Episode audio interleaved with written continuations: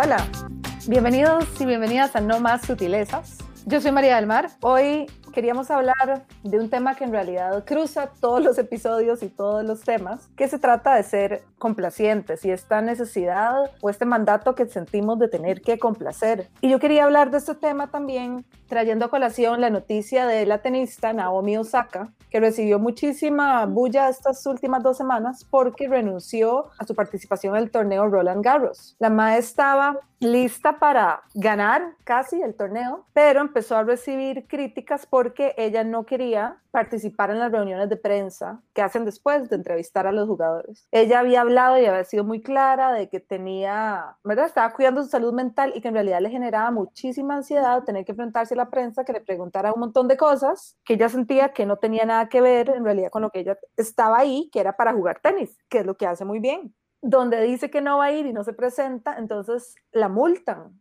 empieza todo este conflicto de ella está ahí para jugar tenis, de verdad es importante que haga, la conferencia de prensa y la otra gente que dice, no, es que en su contrato dice que tiene que hacer los eventos también asociados. Y la MAE se planta firmemente y dice, yo había dicho que no iba a ir a esto, me van a multar y me siguen sancionando, pues la verdad es que renuncio. Y fue como, nunca nadie había hecho eso, y fue exactamente ella hizo lo que tenía que hacer para ella. Su talento y su skill deportivo no tiene nada que ver con ir a conferencias de prensa. Ella podría haber seguido jugando, sí, pero solo porque dijo que no iba a hacer lo que todo el mundo hace, fue un problema. Y además, después dijo, pues ¿saben qué? Sorry, chao, entonces renuncio. Ella no complació lo que se esperaba de ella, que en realidad al final no afectaba nada en su desempeño como deportista pero fue más todo el asunto alrededor de este comportamiento. ¿Por qué? Porque se sale de lo esperado, porque nunca hacemos eso, porque siempre terminamos haciendo lo que se espera que hagamos, porque siempre terminamos haciendo lo que la gente quiere o lo que vamos a, nosotras sentimos vamos a hacer para quedar bien. Y qué bueno es cuando alguien no hace eso. Entonces, ¿verdad? Para mí fue como, uff, ¡pum!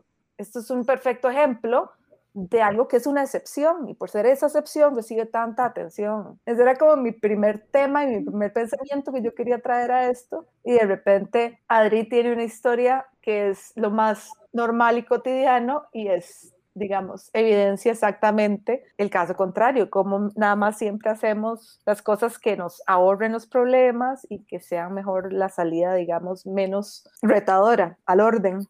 A mí este tema de las mujeres complacientes siempre se me hace un rollo en la cabeza y se mezcla con muchos factores de la vida. Y eso está bien porque la vida no son cajitas perfectas que uno puede encapsular. Entonces por ahí van a salir historias que han venido de todos lados o que tal vez hayamos hablado antes o que tocan otras cosas como este tema de Naomi que es la salud mental y la ansiedad que le provocan a ella esas conferencias de prensa y también que ella explícitamente dijo que eran conferencias de prensa donde le hacen preguntas que no tienen nada que ver con ella, con su trabajo. Que esa es otra cosa que nos pasa mucho a las mujeres. Nos preguntan por el estilo de vida mientras estábamos haciendo el trabajo, cómo manteníamos la dieta mientras estábamos haciendo esto, quién nos va a vestir para tal y tal otra cosa. Y nunca vemos el impacto que eso tiene en las cosas en las que nos desarrollamos. Pero la cosa es que por esto de que se me hace todo un conflicto de que casi que ni sé de qué estoy hablando porque está tan metido en nuestras vidas que yo no me doy cuenta cuándo es que está esa influencia de la sociedad en que yo solo sonría y asienta y sea esta mujer complaciente y buena gente y siempre con sonrisa. Pero estaba oyendo un libro que se llama Valiente, no perfecta, que es de una autora que se llama Reshma Saujani y ella explica esta necesidad que tenemos las mujeres de complacer con un estudio que hicieron y los investigadores hicieron limonada intencionalmente terrible, le echaron sal en vez de azúcar y se la dieron a adolescentes. Los adolescentes hombres inmediatamente dijeron, guácala, yo no voy a tomar eso. Las mujeres se tomaron toda la limonada sin importar lo que tenían que hacer, si se la echaron en un shot o lo que sea, se tomaron toda la limonada. Y cuando les preguntaron cómo estaba la limonada, dijeron que la limonada estaba bien, la limonada estaba rica. Los investigadores tuvieron que decirles, hey, no, y sabemos que la limonada no está rica, ¿por qué se la tomaron? Y hasta entonces que los investigadores admitieron que ellos lo habían hecho a propósito, pues las chicas dijeron, es que no los queríamos hacer sentir mal. Es que eso, ¿verdad? Es como, ¿verdad? Como mic drop. O sea, no tiene uno ahí que, que, que explicar nada más. Esa es resumida la esencia de todo. Es que no queremos hacerlos sentir mal. Entonces, aunque yo sé que esto no me gusta, que es un asco, que algo está mal, prefiero tragarme yo el asco y aguantar que incomodar a alguien. O sea, es, es, increíble. Y además, como decís, ¿verdad? Con chicas adolescentes. Esto empieza desde muy, muy temprano. Me acuerdo también este capítulo del, libro Untamed de Glennon Doyle, que eventualmente vamos a tener una temporada solo de libros, ya lo seguimos. Pero esto es un episodio pequeño que dice igual, ella tiene hijas adolescentes y un hijo adolescente. Llegan los amigos del muchacho a la casa y las amiguitas y ella ofrece, quieren comer algo y todos los muchachos inmediatamente dicen, sí, tal cosa, tal otra. Y todas las chiquitas guardan silencio y se vuelven a ver entre ellas como para buscar si, alguien va a decir que tiene hambre o no tiene hambre. No hablan y solo una se vuelve y dice, no, gracias, estamos bien.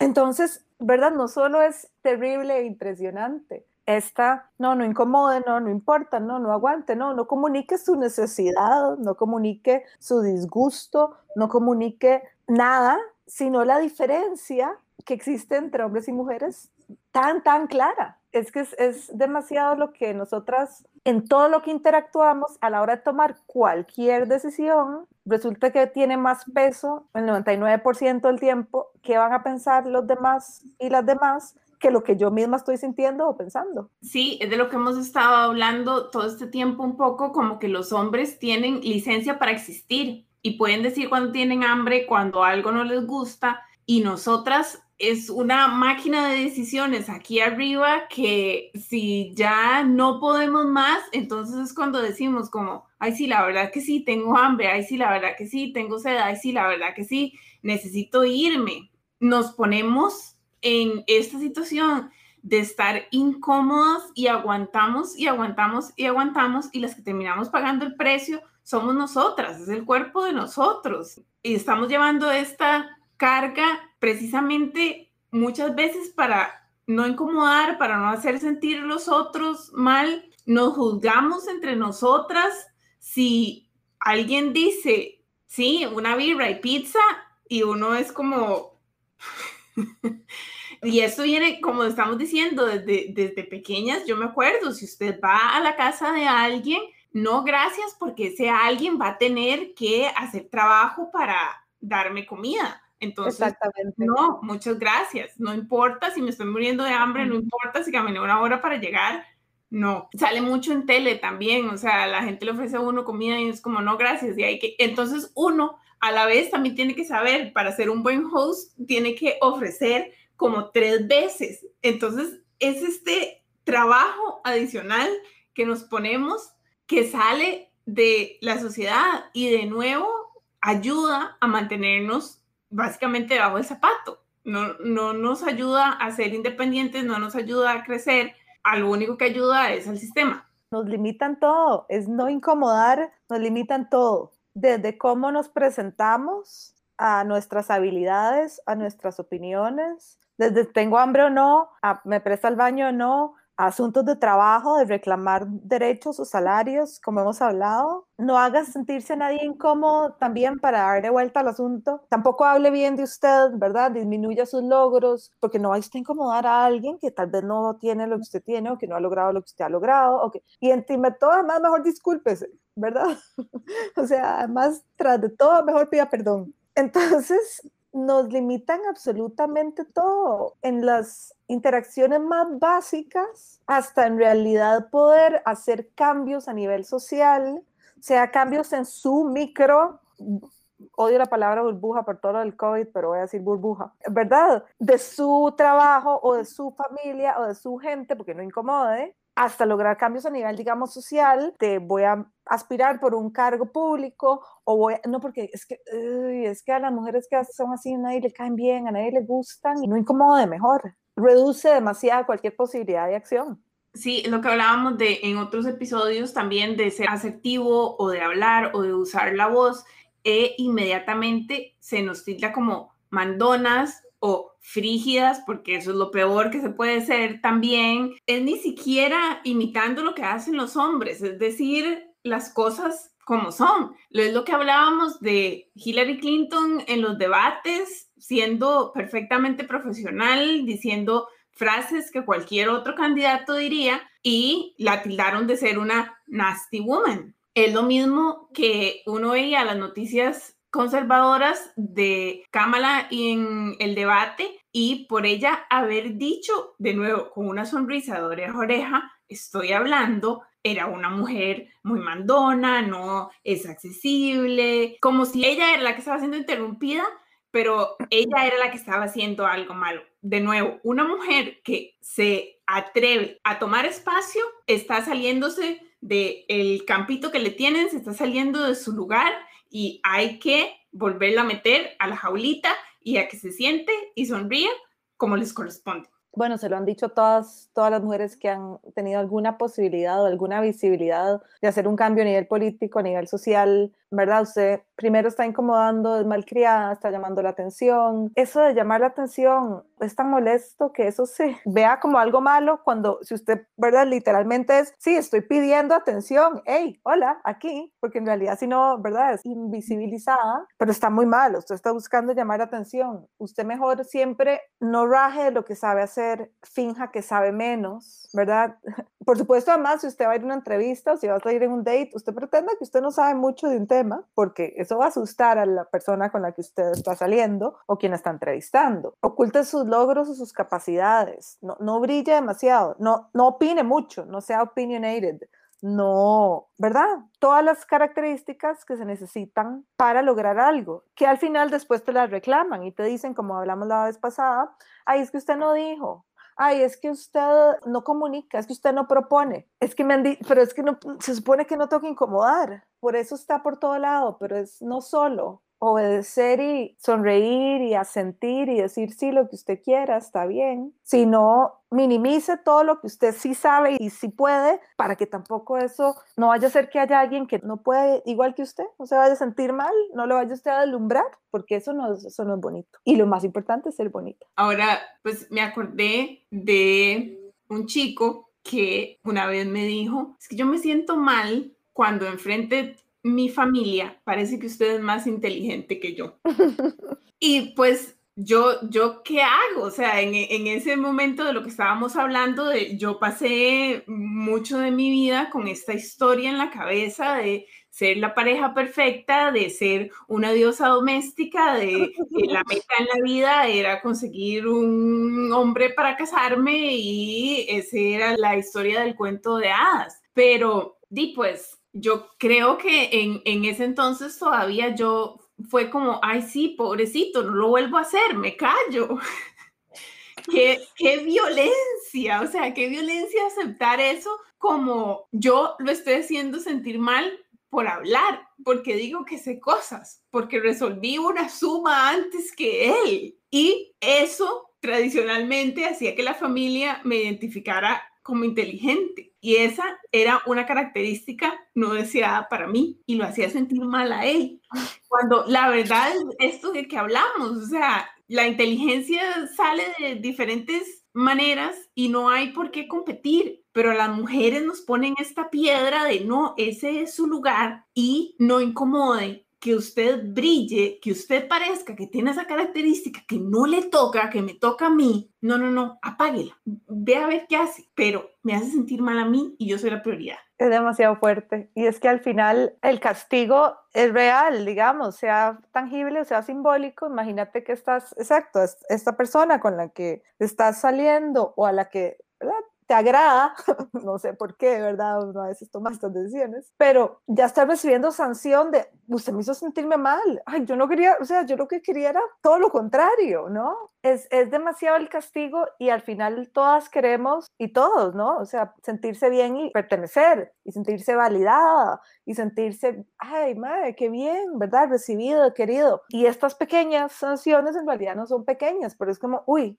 hice algo mal que hizo alguien que yo quería sentirse mal. Es muy duro, es muy duro esto. A mí es que siempre me ha molestado, me molesta, me molesta muchísimo. Y esto es lo divertido, ¿verdad? Que hay cosas que me molestan mucho, pero me cabrean. O sea, ¿verdad? Yo le he contado, no soporto ver mujeres y verlas, haberlas visto en mi casa durante cuántos años de, dejarle la pechuga al marido para comerse ellas lo que quedó, o aguantar hambre 10 horas porque ya tenían hambre y, la persona que estaban esperando se atrasó y se atrasó y se atrasó y se atrasó, a las 5 de la tarde no había almorzado y estaban los platos listos y ella no se sienta a comer porque, porque hay que esperar y su hambre no es válida y si usted se descompuso no es válido tampoco. Entonces varas me enojan y me cabrean y al mismo tiempo lo que decías antes, uno de repente no se da cuenta y está haciendo lo mismo, tal vez en otro escenario, pero estoy haciendo lo mismo. No estoy diciendo, no, eso no, estoy diciendo, no, eso me molesta, estoy sonriendo diciendo, no, importa, no pasa nada, todo está bien.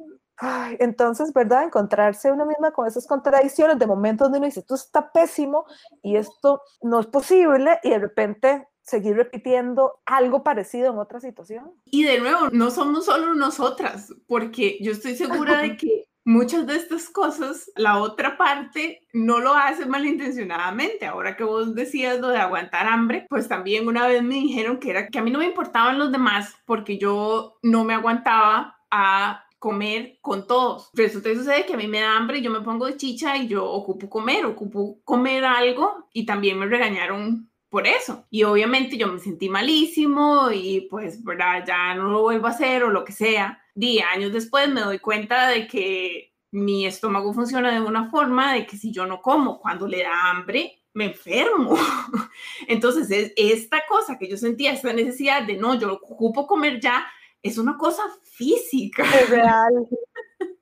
Y aún así, para no incomodar por estas percepciones que tiene la gente de no necesitamos comer todos juntos, no necesitamos estar a la misma hora, no necesito servirle a mi pareja o lo que sea, pues básicamente nos estamos causando daño físico, estamos tomando limonada con sal cuando nuestro cuerpo no acepta la sal. Nos estamos dañando por no incomodar a alguien que no le está doliendo nada. Es nada más la percepción que tiene. Es increíble, a ese punto de ignorar la señal fisiológica de hacerse daño físicamente, de ignorar todas las señales de tu cuerpo, ¿por qué no? Porque está mal visto. Cuando uno lo separa tan, ¿verdad? Lo desmenuza tanto es totalmente absurdo, pero es como funcionamos. Yo sé que vamos a hacer un episodio o tal vez dos específicamente hablando de la sexualidad, pero ese es boom, o sea, es lo mismo. ¿Cuántas veces? Bueno, yo no podría decir cuántas veces. O sea, yo hago chiste y digo, no, mejor, o sea, hubiera hecho otra cosa, porque no, tal vez no fue un nivel en que yo disfruté nada o muy poquito, pero jamás iba a decir, dice, o sea, estuvo pésimo, porque no de guarde, o sea, uno siempre, bueno, muchas veces, para no herir los sentimientos o el ego de la otra persona, ah, no, todo maravilloso, espectacular, sí, sí, claro, claro, estuvo espectacular. Eh, no, pero el rol mío era que esa persona lo pasara espectacular. Que yo lo pasara espectacular o no, era, era secundario. E incluso algún tiempo yo pensé, tal vez mi placer es ver que la otra persona la está pasando también. O sea, tal vez esa es la satisfacción. Ah, o sea, esta persona la pasó espectacular gracias a mí. Y esa es la satisfacción. Tal vez yo llegué mucho tiempo a pensar que, que eso era, que el rol era ese. Nada que agregar. Y es, es eso que particularmente los roles están definidos. Esa cosa se la enseñan a uno por todo lado, la sociedad, libros, películas, etcétera, etcétera, etcétera. El rol de la mujer en esa área es 150% con placer. Y si usted más bien se pone entonces, ok, ahora a buscar un poco de literatura, digamos, un poquito más actual, básicamente el resumen es hable, averigüe qué es lo que a usted le gusta y comuníquelo. Es como lo más básico y eso, es, esas son las investigaciones que rompen barreras y etcétera, etcétera, etcétera, de lo muy encajonadas que hemos estado toda la vida. Sí, sí, sí, es terrible porque literalmente se nos ha dicho esto, lo, su rol es complacer, usted no piense, no, lo que usted piensa, quiera o, o se le ocurra, no importa. Es más, que la hayan, ya con que la hayan elegido a usted para un ratico, digo, o para más o para varios, ya eso es su ganancia, ya usted siéntese bien por eso. Entonces, por eso, sí, este, este no se habla, no se enseña, no se enseña a cuestionar estos mandatos por lo mismo, porque cuestionar además es incomodar, pero es que permean absolutamente todo lo que hacemos. Algo ha cambiado un poquito, pero yo creo que, falta mucho, o sea, yo ahora veo tal vez, por lo que decías, como estos breakthrough estudios, ¿verdad? Novedosísimos, dicen, hable lo que usted piensa o o cuestione. Entonces yo veo tal vez mujeres más jóvenes que se atreven un poco más a decir las cosas o a poner sus límites, en que sí, en que no, pero todavía falta mucho. A mí eso de los límites, bueno, es otra cosa, me cuesta terriblemente, pero no sé cómo, ¿verdad? ¿Cómo se puede deshacer? Si es que se puede deshacer un poco este mandato también o Sí, yo creo que cuesta muchísimo darse cuenta. Igual me ha costado muchísimo verlo. Mi pareja ahorita, si yo lavo los platos, usualmente me dice muchas gracias por haber lavado los platos. Y a veces él es el que lava los platos. Y igual yo le digo muchas gracias por haber lavado los platos. Y me dice, es que no es, no es una tarea tuya pero yo la sigo viendo como una tarea mía, el, que la casa esté limpia y eso, pues eso fue lo que a mí me enseñaron y aunque tengo esta pareja que, que no lo ve así, pues a mí me cuesta mucho. Igual, estoy segura que si alguno de los dos no tiene tiempo y tenemos N días de que la, la, la cocina está desordenada, él no se va a sentir culpable. La que se siente culpable soy yo. Son estas cosas pequeñitas que tienen impacto en la salud mental, como hablábamos al puro principio, y pues que nos van cortando las alas de las cosas que podemos conseguir. Por eso es que todos estos temas de los que hablamos siempre empiezan como con una cosa pequeña, esta historia que siempre nos han dicho como precisamente, ay, no sea llorona, ay, eso no es nada, no, eso no funciona así, pero tiene un impacto grandísimo. También habíamos hablado en algún momento de cómo esto está intensificado todavía más en nosotras mujeres latinoamericanas. Como que cargábamos el doble encargo porque está por un lado el mandato social de complacer de la mujer y el mandato social de complacer del latino. Nosotras que hemos tenido experiencias trabajando y viviendo en Estados Unidos, hemos notado también cómo de por sí la población latinoamericana tiende a ser más o aguantar, entre comillas, más. Y cómo para mí esto fue como una revelación, así, un día, días que me llega un poco la inspiración, pero que hablamos, yo te dije, es que esto es un asunto al final de poder. Usted no quiere incomodar o molestar a quien tiene el poder porque se lo pueden quitar. Lo poco que el que tiene el poder le da a usted algo que usted necesita para sobrevivir, que es como se nos ha socializado a la mujer, pero también pensándolo desde un punto de vista, digamos, de las otras estructuras sociales, ¿verdad? Los latinos estamos en desventaja frente al, entre comillas, hombre blanco. Entonces usted se muestra jiji complaciente, mejor lo tiene de buenas, porque si le cortan su sustento, se lo lleva al carajo, ¿no? Entonces, desde un lugar de trauma histórico, de que usted no muerde la mano que le da de comer, pero usted no incomoda a quien tiene el poder porque se lo quitan. Y si se lo quitan, se quedó sin nada. Porque a usted no, se, usted no lo tiene, lo tiene alguien más. Entonces, ¿verdad? ¿Cómo es? Incluso puede ser desmenuzado a ese punto de las relaciones desiguales a nivel social históricamente. Incluso cómo lo usamos también, y digo usamos en general, usted sabe que si usted se porta así, y cumple este rol complaciente y sumiso y tal vez tienen más posibilidad de que le vaya bien haciendo ciertas vueltas o ciertos trámites o ciertas cosas, ¿verdad? Que uno vacila, entre comillas, o ha oído gente que le dice, ay, no, es que tuve que usar mi rol de damisela en apuros para que me ayudaran en esto, porque si llegaba yo, mujer independiente, también así, ver qué hace. Hay un intercambio, aunque sea simbólico, de poder que se maneja a través de qué tanto estás cumpliendo con este rol complaciente o no. Sí, claro. Yo me acuerdo, en algún momento fui a hacer la vuelta de la visa, de pues un estadounidense, que son los que les hacen a uno la entrevista, y llevaba todos los papeles de mi trabajo y, y demás, porque era la, la, visa de trabajar aquí. Y el tipo vio la visa y me dijo, con ese salario, ¿usted vive donde vive? Y pues de, mi reacción fue como, sí, por lo menos no soy un burócrata en una embajada pasando mis días adentro de un cubículo jodiéndole la vida a los otros Pero ¿qué iba a decir? Sí, es difícil, pero me la juego, porque tenía básicamente mi permiso de trabajo en sus manos. Toca tragarse a veces ese rol de mm, sí y sonreír y asentir, aunque me estés tratando malísimo. Sí. Solo por esa desigualdad de poder. Y sigue existiendo porque sigue funcionando. Eso es lo que, eso es, ¿verdad? Este es el ejemplo. Usted no, no llegue muy gallita porque se la sientan. Literalmente le dicen, bueno, no. ¿Y qué pasa? Sí, está en riesgo todo. Entonces uno tiene que aprender a, a quedarse sonriendo y con cara de decir lo que usted diga, usted tiene razón. No tiene nada que ver muchas veces toda la educación y toda la formación y todo lo que ha sido descubriendo a lo largo del tiempo todavía hay momentos donde uno puede más el susto o la necesidad, ¿verdad?, de evitar precisamente una confrontación porque es más importante lo que uno necesita o lo que te están sosteniendo a cambio, que entonces mejor usted juega el papel de que socialmente o que ellos esperan que uno juegue, ¿verdad? No es ni siquiera este comentario que han hecho otras amigas tal vez de, ay, yo que juego de tan feminista y tuve que, ¿verdad? Terminé siendo una mujer en defensa. Y es que no, no es que yo juego de tan, es que lo soy y puedo creer y todavía hay momentos donde estas cosas te quiebran. Y eso no significa que sos menos feminista o que estás haciendo algo malo, es que esa es la realidad en la que vivimos. Y por supuesto que hay momentos donde uno lo quiebra esa presión. Claro, y precisamente es por esto que esta situación está permeada en toda la vida